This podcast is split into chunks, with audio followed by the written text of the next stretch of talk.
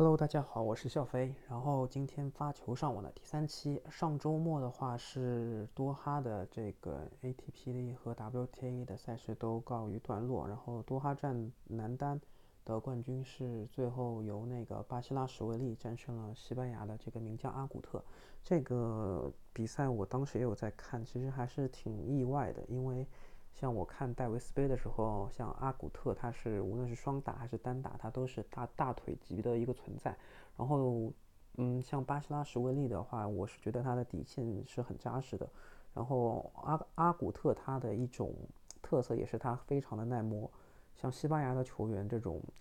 非常擅长红土底线的这个相持球的能力是非常扎实的。我是我当时是认为像阿古特这样经验丰富，在温网也经常打入八强的这样的一个选手，嗯，对战这个巴西拉什维利应该是能够拿下的。但这个巴西拉什维利确实很厉害，这个赛事的这个状态保持得非常好啊，他无愧于就是赢了这个刚刚伤愈复出的费德勒，他最后呃捧起了这个奖杯，我觉得也是实至名归的。啊，我后面才知道，原来他是一个格鲁吉亚的选手，他也拿过中网的这个冠军，所以我觉得，嗯，再继续观察一下他，就是新的一年的发挥吧。然后女单这边的话是穆古拉扎，她时隔时隔挺久的吧，拿了这个多哈的一个冠军，我觉得也是挺有这个含金量的。然后在马赛站的 ATP 赛事的话是这个。梅德韦杰夫，然后，呃，最后拿拿下了这个冠军。然后他打的是一个，呃，马赛，就是法国的，应该是本土作战的一个选手，叫赫赫伯特。这个人物，我不是，呃，其实我并不是很认识他。然后我知道听解说说他是跟马胡一起打双打的。然后基本上世界排名在男双这边的话，一直是前两位。所以，嗯，怎么说呢？就是这个选手的。特色其实很鲜明，他就是很喜欢打发球上网。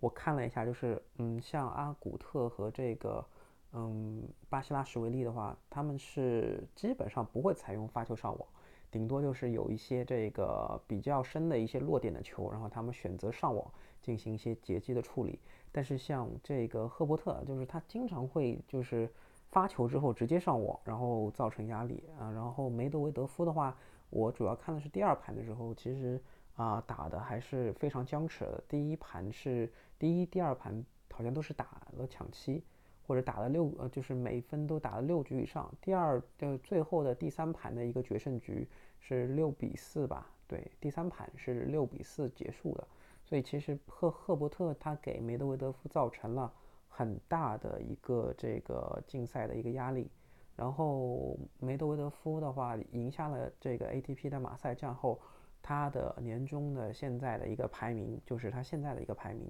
不是年终排名，就是他现在的一个排名已经是蹿升到了呃第二，然后仅次于这个德约科维奇，因为梅德韦德夫的话之前在澳网的比赛中拿了第二，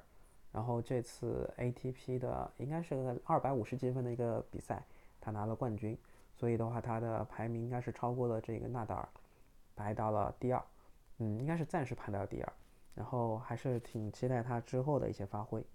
然后这两场比赛其实都挺精彩的，啊，大家如果想要看一些集锦啊什么的，可以啊在一些平台上面搜索，对，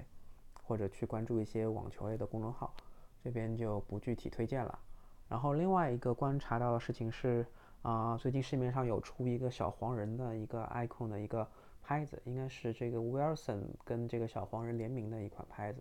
啊，黄黑相结合，就是当中有小黄人的这个符号，我觉得还挺可爱的，也也有挺多人去购买。所以这个拍子的话，之前费德勒也有一个白颜色的一个拍子，然后现在据说炒到了七八千块钱。所以我觉得这个拍子的供应量我不是很确定，但是我觉得也有，嗯，就是网球拍现在也能够做潮玩了吧？就是对于一个网球爱好者来说，也有收藏的一个价值。呃，另外关注到的一块是，嗯，嗯，有一个新闻是说，就是啊，陈可辛导演，包括像徐峥那边啊，是徐峥资方背景的这个欢喜传媒。他们有在策划一个叫做就是以李娜为为为这个原型的一个电影啊，然后这个片名叫什么我忘了，现在已经确认的是郝蕾跟胡歌他们会嗯参与这个电影，呃，郝蕾可能是会演这个李娜成年后的形象，然后年轻的形象的话还没有定啊，我还是挺期待的。就是像，嗯，因为陈可辛之前拍，嗯，以女排的这个这个原型拍了这个夺冠嘛，那么像网球，像娜姐她之前有战过法网、美网的这个啊大满贯的冠军，呃，以她为故事原型啊，跟这个孙孙静芳啊这些一些纠葛，包括跟她的这个。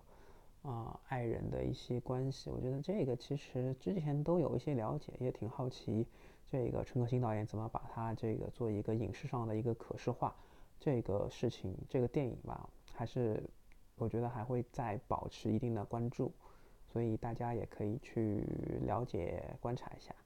然后这一期的话就先到这儿。